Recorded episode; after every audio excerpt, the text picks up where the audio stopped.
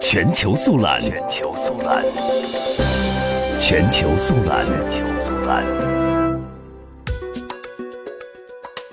针对此前被释放的美国大学生瓦姆比尔死亡一事，朝鲜外务省在六月二十三号发言人谈话中否认其死亡与朝鲜有关。